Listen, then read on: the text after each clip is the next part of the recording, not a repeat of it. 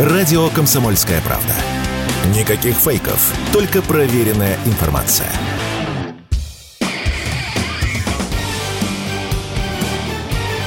Говорит полковник. Нет вопроса, на который не знает ответа Виктор Баранец. Министр обороны Германии Борис Пестериус снова нагнетает антироссийской страсти. Он говорит, что Германия должна готовиться к войне с Россией, потому что Россия вот-вот нападет. Вы знаете, он даже несколько дней назад даже предсказал, что Россия нападет э, на Германию и на НАТО вообще в ближайшие пять лет. Это традиционная ритуальная песенка-страшилка, которая, о, которую очень любят политики и генералы НАТО. Но теперь давайте трезвоумно, как говорится, пораскинем мозгами, зачем это делается. Одна из причин совершенно очевидна. Если такие политики, министры, как Пестерус, не будут сращать мир российской военной угрозой, если они скажут, что Россия никому не угрожает, тогда пропадает смысл существования НАТО. Вот чего они больше всего боятся. Ну и, естественно, сейчас Германии отдана роль первой скрипки в антироссийском хоре. Писториус говорит, что Россия собирается нападать на эти карликовые страны Прибалтики. Давайте задаваться таким простым вопросом. Зачем нам нападать на эти карликовые страны?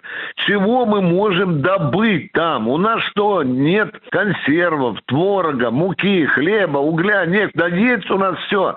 Но каким же надо быть безмозглыми, чтобы нападать на эти страны? У нас сейчас колоссальное количество задач в ходе специальной военной операции. Россию обложили 18 тысячами санкций. И, естественно, при нынешнем военно-политическом раскладе Германии все больше отводится роль такой главной антироссийской овчарки. Ну и, естественно, нельзя не обратить внимание на то, что просачиваются сведения о том, что НАТО, наоборот, готовится к вести войну с Россией. Вы знаете, об этом уже написало несколько немецких газет, да вообще западных газет. НАТО всерьез готовится к войне с Россией.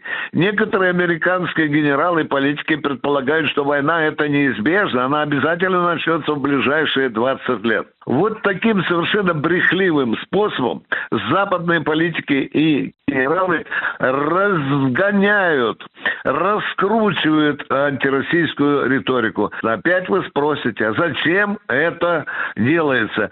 Это делается прежде всего для того, чтобы оправдать существование НАТО.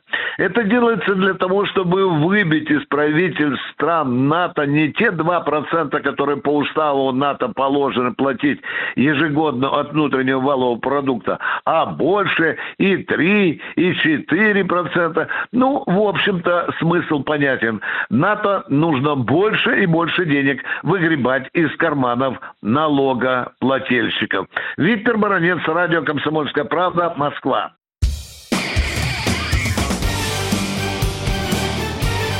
Говорит полковник. Нет вопроса, на который не знает ответа Виктор Баранец.